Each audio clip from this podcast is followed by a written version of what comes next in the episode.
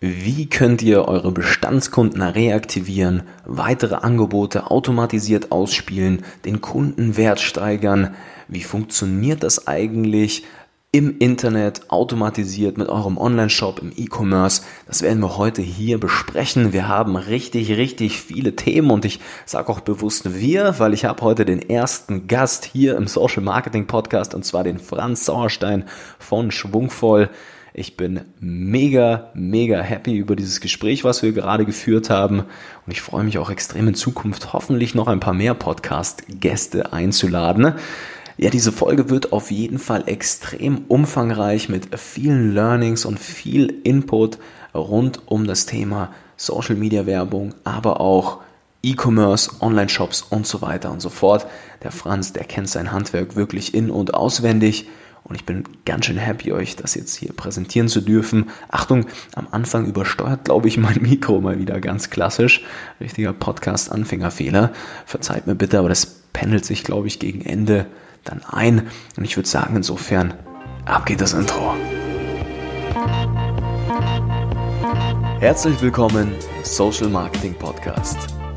Dein Digital Marketing Podcast für Unternehmer und Mitarbeiter. Im Internet Kunden auf Knopfdruck zu gewinnen, mit der eigenen Botschaft Millionen von Menschen zu erreichen und dabei noch messbar zu wachsen, ist eigentlich gar kein Problem. Mit erfolgserprobten Strategien machen wir dich und dein Team zu Gewinnern der Digitalisierung. Schluss mit Hoffnungsmarketing, Schluss mit Geld verbrennen. Wir machen euch zur Nummer 1 und das mit Zahlen schwarz auf weiß. Hier lernst du Marketing, das heute funktioniert. Viel Spaß! Willkommen zurück hier im Social Marketing Podcast. Ich habe heute einen Gast mit mir. Das erste Interview hier im Social Marketing Podcast. Und zwar habe ich den Franz Sauerstein als Gast von Schwungvoll. Herzlich willkommen, Franz. Hi, schön dabei zu sein. ja, freut mich auf jeden Fall auch. Der Franz und ich, wir arbeiten schon eine ganze Weile zusammen, haben schon das ein oder andere Projekt betreut. Franz, erzähl doch mal, wer bist du, was machst du, welche Schuhgröße hast du?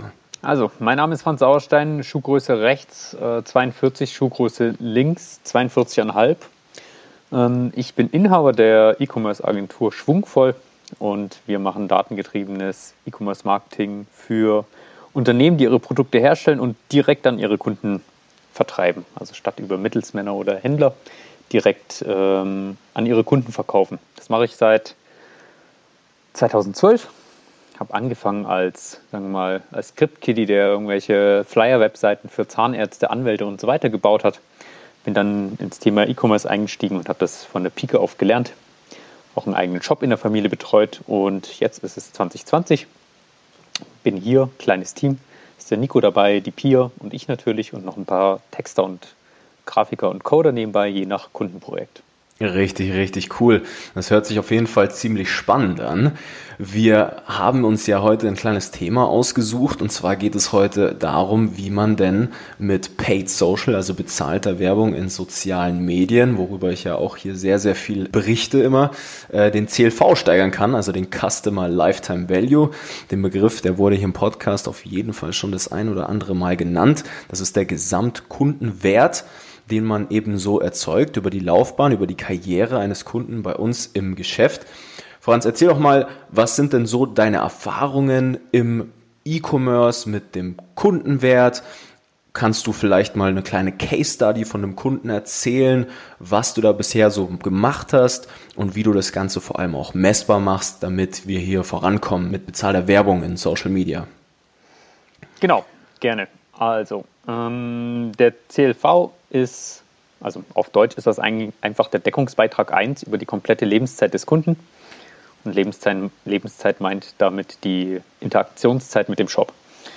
Ähm, viele Online-Shops benutzen den Nettoumsatz, um sich mit anderen zu vergleichen, aber auch um zum Beispiel zu messen, wie erfolgreich die eigenen Werbemaßnahmen sind.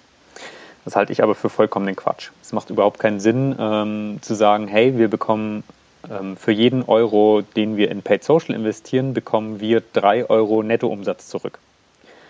In dem Moment, wo zum Beispiel ein Shop deutlich höhere Einkaufskosten für die Produkte hat, prozentual als ein anderer Shop, ist diese Metrik ja schon, fällt die schon aus dem Fenster. Der Nettoumsatz, um das auch nochmal schnell zu definieren, ist einfach der tatsächlich das Geld, was der Kunde überweist, minus Steuern und Versand. Das ist der Nettoumsatz. Der Deckungsbeitrag 1 ist, das, ist der Nettoumsatz ohne die Einkaufskosten. So, was nützt einem das jetzt aber zu wissen, wie hoch der Deckungsbeitrag 1 über die Kundenlaufzeit oder der CLV eben, bleiben wir beim CLV, ist kürzer zu sagen, ist. Ähm, Gerade im Marketing ermöglicht das äh, spannende Strategien zu fahren. Also viele Händler wie zum Beispiel Zooplus, die vor allem auf wiederkehrende Kunden setzen, machen mit dem ersten, mit der ersten Bestellung eines Kunden zum Beispiel gar kein Geld. Die legen da sogar noch drauf. Also die Werbekosten sind meist höher als der Nettoumsatz. Warum machen die das trotzdem? Weil die wissen, wie hoch der CLV für ihre Kunden komplett ist, aber auch für die Kundengruppe. Also der CLV ist sicherlich anders für zum Beispiel Katzenhalter oder für Hundehalter oder für Pferdehalter. Ob C2 Plus Pferdezeugs verkauft? Wer weiß. Naja. Ähm, und wenn jetzt Zo Plus weiß, okay, ein Pferdehalter gibt über seine komplette Kundenlebenszeit mit uns ungefähr 3000 Euro aus. Die erste Bestellung ist aber eine kleine Bestellung, wo es nur mal um, was weiß ich, eine Gerte oder sonst was geht, äh, die 20 Euro kostet. Dann würde jetzt in der klassischen Betrachtung niemand auf die Idee kommen und sagen, okay, wir geben 20 Euro aus, um einen Kundenumsatz von 20 Euro zu generieren. Das ist ein Verlustgeschäft. Wenn man jetzt aber weiß, der CLV liegt bei 3000 Euro und unsere nachgelagerten Prozesse schaffen es auch, die Kunden zu reaktivieren, dann gebe ich gerne 20 Euro aus, um 3000 Euro Deckungsbeitrag 1 über die Kundenlaufzeit zu erwirtschaften. Ja, sehr, sehr cool. Ähm, wir haben ja gemeinsam schon den ein oder anderen Funnel, also Trichter aufgebaut, wo man genau das passieren lassen kann. Ich finde, ein nettes Beispiel ist auch immer, das bringe ich zumindest immer, wenn ich das, dieses Prinzip, diese Strategie meinen Kunden ans Herz lege, ist immer das Aldi-Prinzip. Die haben ja letztlich auch nichts anderes als genau das, was du gerade beschrieben hast. Ich glaube tatsächlich im letzten Podcast, wo es um Kundenbindung ging auch, habe ich ein bisschen mehr auf Storytelling eingegangen. Da habe ich auch zu Beginn eben um genau so eine Angebotskette oder von einer solchen Angebotskette und dem defizitären Bereich gesprochen, in dem ein Kunde da am Anfang erstmal gehen wird. Und Aldi macht ja nichts anderes. Die, ja, ich glaube, ich habe das Beispiel gebracht, Avocados für 79 Cent oder sowas. Ja, die machen nichts anderes, außer diese Angebote bei sich eben extrem zu bewerben, weil sie wissen, wenn jemand in den Laden kommt und für 79 Cent Avocados kauft, dann haben die in ihrem Geschäft so smart die Produkte angereiht und angepasst und jeder 20., 30. kauft sie dann irgendwie so ein Wi-Fi-Radio im, im Glaskasten, ja. Also das ist genau das Thema. Und das kann man natürlich wunderbar mit Paid Social machen, also bezahlten Werbung hier in Facebook und vor allem auch Instagram. Ja, da haben wir genau die Metriken, die Zahlen, die wir brauchen, um letztlich zu sehen, was zahlen wir denn für einen initialen Kunden? Ja, wie viel müssen wir ausgeben dafür, dass wir die Pforten aufmachen zu einer wunderbaren, wunderbaren Angebotskette und ja, das haben wir ja im Prinzip die letzten Jahre mit x-beliebigen Projekten schon gemacht. Ich glaube, der Franz und ich, wir haben, wie viele Projekte sind es jetzt insgesamt? Ich glaube, um die fünf, sechs oder sowas, die wir zusammen ja. gemacht haben, oder? Auf ja. jeden Fall ein halbes Dutzend, ja. Genau, über ein Jahr hinweg jetzt schon. Und äh, das ist natürlich sehr, sehr spannend. Hast du denn neben dem Zooshop, von dem du gerade gesprochen hast, noch eine andere Case Study oder können wir mal ein bisschen auf das Thema E-Commerce, du machst ja viel mit WooCommerce, so was braucht es denn, um gerade im Internet eine solche Angebotskette in einem Online-Shop aufzubauen und wie wird es dann letztlich auch vielleicht jetzt nicht komplett technisch, aber wie wird es grob umgesetzt, damit ein Kunde sowas für sich realisieren kann? Ähm, ich würde mal eine Fallstudie auf der Basis von einem neuen Kunden ähm, sozusagen aufmachen. Das ist der Shop interiorstore.de. Die verkaufen Designermöbel, also Vintage-Möbel, Möbel im Industrial Design, so urbanes, urbanes Leben. So Möbel online verkaufen ist nicht einfach. Vor fünf Jahren gab es diesen Markt tatsächlich eigentlich noch nicht so richtig. Ähm, da lief noch alles über die tatsächlichen Brick-and-Mortar-Geschäfte. Mittlerweile durch Wayfair und äh, Homeways ist der Markt ein bisschen geöffnet. Und ja, Leute bestellen jetzt halt auch Tische, Kommoden, Regale äh, mehr und mehr online, ohne die tatsächlich irgendwann mal gesehen oder angefasst zu haben. So, und jetzt gehen wir mal davon aus, ähm, es geht ja darum, den CLV insgesamt zu steigern. Jetzt gehen wir mal davon aus, dieser Shop hat es geschafft, dass die erste Bestellung angekommen ist. Also jemand hat ein Sofa bestellt oder einen Tisch oder irgendwie einen Beistelltisch oder Lampen oder was auch immer. So, was können wir jetzt machen? Wir haben auf jeden Fall in diesem Shop ja den Facebook Pixel installiert. Über den Facebook Pixel kriegen wir raus, wer hat was gekauft, äh, welchen Umsatz gab es da, welches Produkt war das und natürlich, wer ist es genau.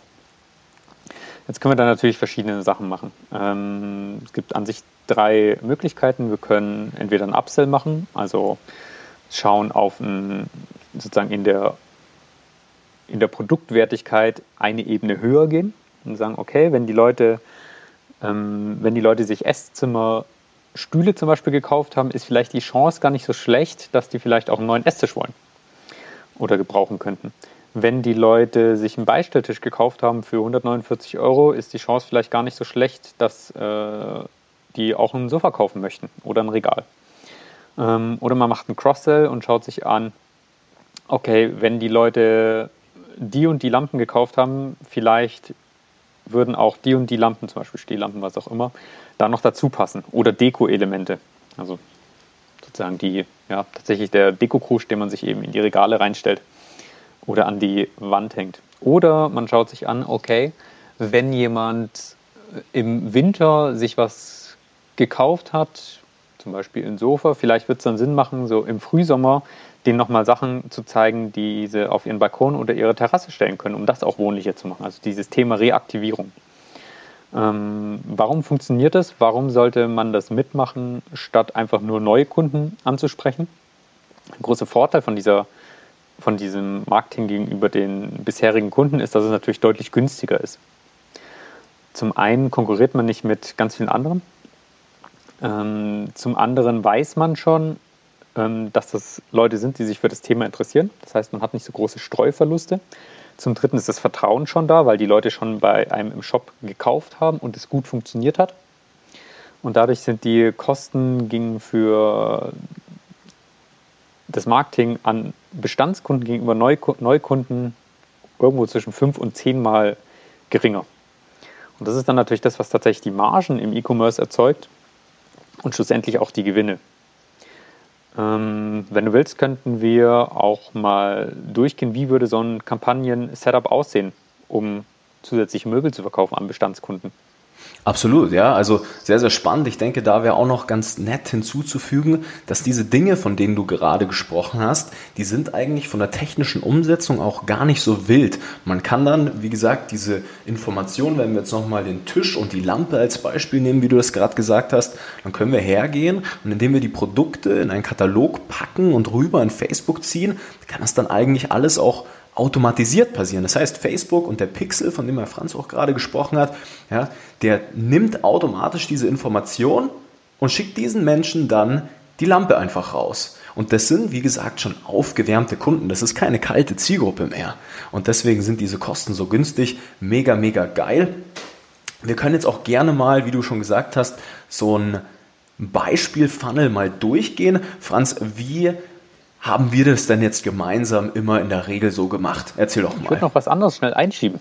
Mhm, ähm, weil die Technik ist ja immer so ein bisschen äh, die Hürde, oh, ist es schwierig, ist es nicht schwierig? Ähm, für die meisten Shop-Plattformen gibt es tatsächlich von Facebook schon vorgefertigte ähm, oder von Drittparteien Plugins, die das ermöglichen, den Pixel einzubinden. Für WooCommerce ist es zum Beispiel das Plugin Facebook für WooCommerce. Haha. Mhm. Und was das macht, ist, das setzt nicht nur den Pixel mit all seinen Events richtig, also dass man unterscheiden kann, ob jemand ein Produkt aufgerufen hat oder auf den in den Warenkorb-Button geklickt hat oder tatsächlich den Bestellprozess angefangen hat oder tatsächlich auch gekauft hat oder eine Suche gemacht hat und nach was er gesucht hat. Das wird alles automatisch dann eingebunden, muss man nur sozusagen Zugriff auf äh, das Facebook-Konto gewähren, sondern der erstellt auch den Katalog inklusive allen Metadaten, die ihr braucht, automatisch und legt den an. Das heißt, Plugin runterladen, Daten eingeben, dann rödelt der eine Viertelstunde, bis er alles synchronisiert hat und dann war es das schon. Richtig, richtig geil. Und das ist natürlich ja. mega, weil vor sechs, sieben Jahren, ja, als es gerade so losging mit Facebook und Instagram S, da war das natürlich noch sehr viel manuelle Arbeit. Das funktioniert heute alles in ein paar Klicks. Ja, also sehr, sehr, sehr spannende Geschichte. Genau, also lass uns mit den äh, Funnel starten. Du bist der Experte. Ähm, wie würdest du die, äh, würdest du eine Kampagne oder mehrere Kampagnen machen für die Reaktivierung Und Cross-Selling und Upselling von Bestandskunden. Es kommt natürlich ein bisschen auf, auf den Umfang an. Ja? Also zum Beispiel, haben, ich habe betreue einen Online-Shop, der hat natürlich höhere sechsstellige Umsätze im Monat. Ja, da gibt es natürlich richtig, richtig viel Traffic und auch Menschen, die sich für unterschiedliche Dinge im Shop interessieren. Und da kann man natürlich, wenn wir jetzt nochmal aufs Thema zurück, Angebotskette kommen, gucken, okay, welche Menschen haben welche Produkte gekauft und was gibt es hier, das sie noch interessieren könnte. Und da wäre es natürlich dann sinnvoll herzugehen und sagen, okay, wir haben jetzt hier mal eine Hypothese aufgestellt. Ja, wir sind jetzt der Meinung, okay, Zehn Kunden haben jetzt schon, nachdem sie Produkt X gekauft haben, Produkt Z gekauft. Ja? Und deswegen probieren wir jetzt mal mit einer gesonderten Kampagne aus, wie gut das letztlich konvertiert, wenn wir diesen Menschen jetzt dieses Produkt zum Beispiel noch ausspielen. Ja? Das ist auch zum Beispiel was, was ich immer wieder predige. Es ist ganz, ganz wichtig, dass man nicht letztlich eine Kampagne hat und die versucht, ein bisschen Käufer zurückzuholen, sondern auch hier, auch wenn es schon warme Kunden sind, gilt es immer, gewisse Hypothesen zu testen und herauszufinden, was funktioniert und was nicht. Und manchmal sind es tatsächlich tatsächlich die abgefahrensten Dinge, die dabei rauskommen, die Erkenntnisse, die man dabei herausfindet, was die Leute noch so wollen und was letztlich richtig Umsatz macht und so eine Angebotskette auch wirklich profitabel und professionell macht, ja, das findet man eher raus, wenn man verschiedene Produkte hat. Es gibt aber auch Projekte, ja, wir haben ja schon auch E-Commerce Produkte vertrieben über Paid Social, die letztlich nur eine einzige Software beworben haben. Da kann es auch reichen, wenn man nur eine gut laufende Retargeting-Kampagne hat, wo man weiß, okay, die konvertiert und wir füllen aber laufend oben in den Trichter immer wieder neue potenzielle Kunden ein. Ja, und jetzt sind wir ja schon beim Thema Trichter angekommen. Franz, möchtest du vielleicht mal ein bisschen auf das Thema auch eingehen? Wie sieht denn so ein Trichter in der Regel bei dir, wenn du deine Kunden betreust, aus? Also worauf legst du auch gerade bei der Website, wenn es mal um das Thema Landingpages und letztlich die Angebotskette im Shop selbst, also nicht wie wir die Besucher da draufbringen, sondern im Shop selbst. Wie sieht es denn da bei dir genau aus? Was machst du denn da immer so? Mhm. Also, ähm, da gibt es sozusagen zwei Sachen. Der Teil des Trichters, der tatsächlich auf dem Shop drauf ist, ähm, und der Teil des Trichters, der nicht zum Shop gehört. Also der sozusagen das Gesamtbild abbildet. Ähm, so ein typischer Marketing-Trichter ist in mehrere Phasen unterteilt. Ich nenne es gerne Kaffeefiltermodell, weil das äh, sehr eingängig ist. Oben breit, unten schmaler, unten kommt Kaffee raus. Ähm, man hat zuerst Fremde, Leute, die noch gar nichts von einem wissen. Äh, man hat die Besucher, die Leute, die zumindest schon mal auf der Website unterwegs waren. Man hat die Interessenten, die Leute, an die man entweder Remarketing machen kann oder die Leute, die einem die E-Mail-Adresse hinterlassen haben, damit man denen eben per E-Mail-Marketing-Automation weitere Informationen schicken kann. Man hat die Qualifizierten, die Leute, die schon mal was in den Warenkorb gelegt haben. Man hat die Kunden, die, die schon was gekauft haben und die Stammkunden, die eben mehrmals gekauft haben. So auf der, die Website ist sozusagen ein Teil von diesen möglichen Marketingkanälen und Paid Social ist sozusagen eine flankierende Maßnahme, genauso wie E-Mail-Marketing. Bei den meisten Shops, die man so sieht, ist entweder ein Teil des Trichters vorhanden, also es wird zum Beispiel Google Ads geschalten, um Leute von Fremden zu Besuchern zu machen, oder es gibt eine Remarketing-Kampagne, um Warenkorbabbrecher tatsächlich auch noch zu Kunden zu machen. Aber ganz oft ist es so, dass nicht jede Phase des, des Trichters tatsächlich eine Strategie hat, um die Leute voranzubringen. Und ganz oft ist es auch so, dass die Konversionsraten zwischen diesen einzelnen Phasen nicht gemessen werden. Das führt dazu, dass man gar nicht weiß, was man zum Beispiel maximal an Werbeausgaben ausgeben darf, damit dieses Marketing in den einzelnen Phasen noch profitabel ist. Ähm, damit das Thema CLV steigern im eigenen Online-Shop funktioniert, ähm, gibt es sozusagen so ein paar Grundlagen, an denen man immer arbeiten kann. Zum einen natürlich, dass der Shop schnell ist und dass die Navigation übersichtlich ist, dass also die Leute sich tatsächlich auch zurechtfinden. Also Seitengeschwindigkeit äh, optimieren, Absprungraten minimieren. Ähm, bei vielen Shops, die haben sich zumindest mal mit dem Thema, was ist denn meine komplette E-Commerce-Konversionsrate beschäftigt das ist einfach der Prozentsatz zwischen wie viele der Leute werden Kunden äh, im Verhältnis zu wie viele Leute sind denn insgesamt auf dieser Seite. Bei den meisten E-Commerce-Shops in Dach ist die E-Commerce-Konversionsrate so ungefähr bei 2%. gibt es natürlich Shops, wo das deutlich schlechter ist und Shops, wo das deutlich besser ist. Also irgendwelche Spezialshops wie verstärkte Piranha äh, haben wahrscheinlich eine deutlich bessere Konversionsrate als ein Modeshop, der tatsächlich alles verkauft. Aber das ist okay. So, ähm, wenn diese E-Commerce-Konversionsraten aber einigermaßen in Ordnung sind, also sagen wir mal 2% aufwärts, ähm, dann funktioniert natürlich auch das Marketing deutlich besser, weil die Kosten pro Akquise sinken. Also es ist einfach nur der Kehrwert. Wenn meine E-Commerce-Konversionsraten besser sind, sind meine Kosten pro, äh, pro Akquise geringer, weil ich mehr Akquisition zum selben Kostenteil habe. Ähm, also sozusagen dieser tatsächliche Marketing-Trichter aus. Jetzt gibt es aber auch noch den Trichter von der Benutzerführung auf der Webseite. Und da ist die Frage, wo schicke ich denn jemanden hin, ähm, wenn ich Werbung schalte? Was natürlich niemals Sinn macht, ist, jemanden einfach nur auf die Startseite von einem Shop zu schicken. Das kann man sich gerade sparen. Dann erwartet man von den Leuten, dass sie selbst das Produkt finden, das man denen gerade verkaufen will, in den Warenkorb legen und so weiter und so fort. Deutlich geschickter ist es, wenn man ähm, bei dem Upsell, Cross-Sell oder bei der Reaktivierung entweder den Produktkatalog, den man in Facebook ja hinterlegen kann, ähm, als Inhalt der Werbeanzeige auswählt. Dann sucht sich sozusagen Facebook selbst raus, welche Produkte es welchen Kunden zeigt. Das kann gut funktionieren, muss nicht gut funktionieren. Man kann das auch ein bisschen nach Kategorien eingrenzen, um dem Algorithmus da zu helfen. Und dann werden die Leute direkt auf die Produktseite weitergeleitet. Das ist schon mal besser. Ähm, alternativ kann man natürlich auch Karussell-Ads schalten und einfach mehrere, zum Beispiel fünf Produkte vorstellen, die gut passen würden und dann auch dort manuell jeweils auf die Produktseite weiterleiten.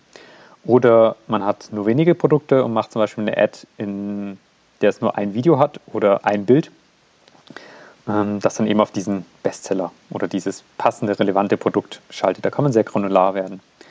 Eine andere Möglichkeit, die man noch nehmen kann, ist natürlich, wenn der Shops unterstützt, dass man eine URL hinterlegt, die das passende Produkt in der passenden Anzahl direkt in den Warenkorb legt und die Leute in den Warenkorb weiterleitet oder sogar direkt zur Kasse. Und dann drücken die Leute auf die Anzeige, weil sie sich für das Produkt interessieren, landen direkt im Warenkorb oder direkt in der Kasse. Das muss man mal AB testen, was besser funktioniert. Und die müssen eigentlich nur noch auf Jetzt kaufen drücken. Wenn die tatsächlich sogar ein Profil in dem Shop haben, weil die sich da als Kunde registriert haben, sind sogar alle Daten schon einge äh, eingesetzt. Und das ist dann natürlich sehr, sehr, sehr sexy. Richtig wertvoller Input, Franz. Richtig geil. Ähm, da kann man auch noch mal eine Sache anknüpfen. Ja, mein, mein Steckenpferd sind dir die bezahlten Werbeanzeigen in Social Media. Du hast es auch gerade schon angesprochen. Und zu einer passenden Landingpage ist es natürlich auch immer sehr, sehr wichtig, dass die Werbeanzeige dazu passt. Das heißt also im Prinzip, man kann schon in der Werbeanzeige perfekt vorqualifizieren damit man eben auch möglichst nicht irgendwie Clickbait macht, so hier klicken und jetzt 10% Rabatt sichern, so, so Preisvorteile und lauter so ein Gedöns. Das funktioniert im Retargeting vielleicht, ja, aber wenn wir jetzt mal eine kalte Zielgruppe ansprechen, dann wollen wir immer das Ziel verfolgen, dass der Algorithmus in Facebook, diese künstliche Intelligenz, möglichst immer nur die Personen durchlässt, die auch wirklich perfekt zu unserer Landeseite passen. Nicht nur damit letztlich dann auch die Conversion-Rate stimmt, von der du gerade gesprochen gesprochen hast, sondern auch, dass Facebook genau lernt, okay, wer ist es denn eigentlich, den wir hier genau wollen? Ja, dass wir wirklich in der Werbeanzeige möglichst schon zu Beginn anfangen, richtig gut vorzuqualifizieren. Ja, und je besser wir das machen, dann kann man auch mal ein bisschen mehr zahlen für den Klickpreis letztlich. Aber je höher die Leute dann wirklich konvertieren, umso besser ist es für den Algorithmus. Und wenn dieses Zusammenspiel gut funktioniert aus vorqualifizierender Werbeanzeige, der Algorithmus lernt, ja, dann kommt man auch irgendwann tatsächlich mal zu dem Punkt, also das sind dann wirklich dann schon die Werbekonten, wo teilweise vierstellige Beträge am Tag in die Werbeanzeigen reinfließen, ja, da weiß der Algorithmus dann so perfekt Bescheid darüber, wer die perfekten Kunden sind, weil diese Kommunikation zwischen Pixel und dem Facebook-Algorithmus so ausgiebig schon stattgefunden hat, dass man gar nicht mehr groß targetieren muss. Da muss man dann keine Interessensfelder mehr eingeben, sondern man schießt im mehr oder weniger nur noch den Content raus und sagt, okay, wir haben jetzt dieses Ziel, was wir verfolgen und das wollen wir mit diesem Inhalt erreichen und der Algorithmus macht den Job selbst und man glaubt gar nicht, wie unfassbar gut der inzwischen geworden ist, wenn man weiß, wie man hier natürlich richtig skaliert und das Ganze auch profitabel macht. Ja, da sind wir wieder beim CLV und dass das Ganze messbar wird. Ne? Sehr, sehr spannendes Thema. Cool, Franz. Hast du denn noch irgendwas hinzuzufügen der ganzen Sache? Liegt dir noch irgendwas auf dem Herzen? Ja, und zwar tatsächlich, ähm, jetzt versetze ich mich in die Rolle von so einem Shopbetreiber, der vielleicht denkt, okay, hier im mhm. Thema mehr Bestellungen pro Kunde, also einer von diesen drei Hebeln des E-Commerce generieren, ist, sind wir mit mhm. unserem Shop noch nicht so gut. Ich gucke mir das jetzt mal an mit dem Cross-Selling, dem Upselling, der Reaktivierung. Und er sagt, okay, so einen Anzeigentext, den kann ich noch schreiben, aber wie komme ich denn jetzt zum Beispiel an die Anzeigeninhalte, also Bilder, Videos ähm, oder äh, Katalogdaten? Das ist ja meistens dann die große Hürde, wo die Leute sagen, ah, hm, hm, ich nehme mal äh, meine äh, ollen Produktbilder, die ich hier habe, vielleicht sind die auch pixelig, vielleicht sind die irgendwie nicht richtig freigestellt. Würdest du den Leuten raten, das einfach mal damit zu probieren oder würdest du dann sagen, hier, ähm, such dir auf Twago oder sonst wo einen Designer, der das aufhübscht oder nimm mal dein Produkt in die Hand und äh, Freunde oder Freundinnen und fotografieren die mit dem Smartphone, damit du ein paar Lifestyle-Shots hast. Wie würdest du da vorgehen, damit die Leute nicht anfangen, okay, ich schalte eine Werbeanzeige, ich lasse mal ein paar hundert Euro durchlaufen, es funktioniert nicht, Facebook ist scheiße, tschüss. Boah, da gehen mir ganz schön viele Gedanken gleichzeitig jetzt äh, vor, aber im Prinzip sehr, sehr spannend. Was natürlich jetzt erstmal ganz, ganz wichtig ist, ist so ein Bild, ja, es wurden mal die Blickpunkte gemessen, letztlich wie so eine Werbeanzeige wahrgenommen wird. Und ein Bild sollte immer erst einmal diese Grundintention verfolgen, dass dieser Thumbstopper-Effekt zustande kommt. Heißt also, ich meine, man muss mal nur an sein eigenes Konsumverhalten denken, ja. So die Leute scrollen da durch den Feed und das sind wirklich so Bruchteile von Sekunden, wo entschieden wird, gucke ich mir das jetzt an oder nicht, ja. Und das Bild muss jetzt erstmal nur Aufmerksamkeit erregen. Deswegen sage ich auch immer, wenn man über Creatives redet, über Fotos oder Videos, klar, die Inhalte sind oft sehr, sehr wichtig, aber viel wichtiger ist es meistens noch nicht das Bild oder sonstiges, sondern der Werbeanzeigentext und dass man es schafft, die Leute vom Werbean von, von dem Creative, von dem Bild auf den Werbeanzeigentext zu bekommen, da richtig zu qualifizieren und auch die Überschrift. Ja. Und die Blickpunkte, die wurden mal gemessen, ist immer erst das Bild, was Aufmerksamkeit erzeugen muss, dann letztlich die Überschrift. Da kann man gut mit Kuriosität arbeiten oder auch Blicken in die Zukunft zum Beispiel. Und dann sollte der nächste Schritt sein, dass die Leute in die Ad-Copy gehen, also den Werbeanzeigentext. Ja.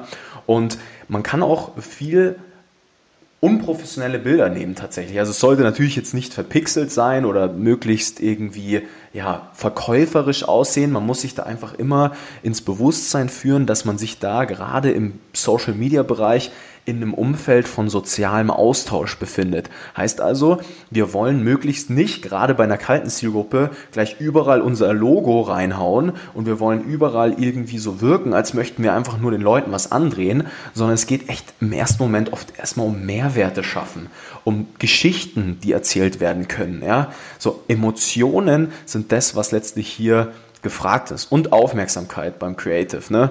Und wenn man das schafft, dann kann das auch mit einem Stockfoto funktionieren, das gut ausgewählt ist. Das kann auch mit einem Selfie-Video mit dem iPhone passieren, wo das eigene Produkt vorgestellt wird oder wo jemand was erklärt, was dann in der Instagram Story ausgespielt wird. Also da ist letztlich gerade am Anfang auch gefragt, wenn ich nochmal zurück zu dem Thema komme, Hypothesen testen. Ne? Also keiner weiß letztlich, ich habe es vorhin schon angesprochen, was jetzt das Bild ist, was am besten in welcher Kombination mit welchem Text funktioniert.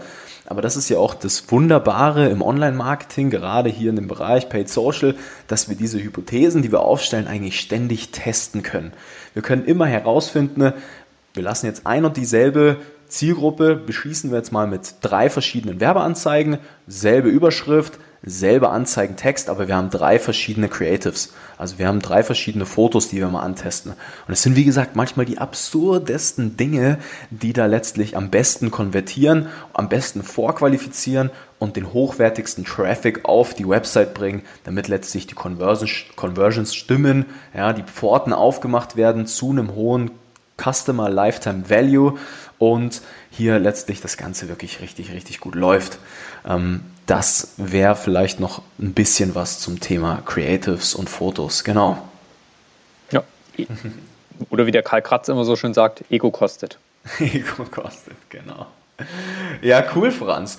Ja, das war unser erstes kleines Interview jetzt hier. Wir haben jetzt schon eine gute halbe Stunde ein bisschen gequatscht. Ich hoffe, es hat euch soweit gefallen. Ihr könnt uns natürlich gerne mal ein Feedback geben. Franz, dich erreicht man unter schwungvoll.de. Ist das richtig? Ganz genau. Ganz genau. Also der Franz nochmal ganz wichtig für die Differenzierung, der nimmt euch tatsächlich die ganze Arbeit ab. Der ist ein richtiger Done-for-You-Leister, der guckt sich euren Shop an und macht genau das, wovon er gerade gesprochen hat und setzt das für euch um, damit die ganze Sache profitabel läuft. Schaltet die Werbeanzeigen für euch, sucht diese hochkonvertierenden Bilder raus und bringt natürlich jede Menge Erfahrung mit. Das heißt, wenn ihr euch dafür interessiert, geht gerne mal auf schwungvoll.de, tragt euch da mal ein, lasst euch mal beraten. Der Franz ist ein guter, ich kenne ihn ja jetzt auch schon eine ganze Weile. Und genau, hat mich auf jeden Fall gefreut, Franz, heute mit dir zu sprechen. Das erste Interview ist durch. Es hat mir auf jeden Fall echt viel Spaß gemacht, merke ich. Und ich glaube, es wird auf jeden Fall Zeit, noch mehr Interviews zu führen mit spannenden Personen. Und ich hoffe, dass ich dich hier bald mal wieder begrüßen darf im Social Marketing Podcast. Ja, gerne. Ich danke dir auch. Einwandfrei. Dann wünsche ich dir ein ganz, ganz schönes Wochenende und die lieben Zuhörer, ihr natürlich auch. Lasst es euch gut gehen kuriert euch mal ein bisschen aus und dann wünsche ich euch einen guten Start in die neue Woche. Bis zum nächsten Mal. Ciao, ciao.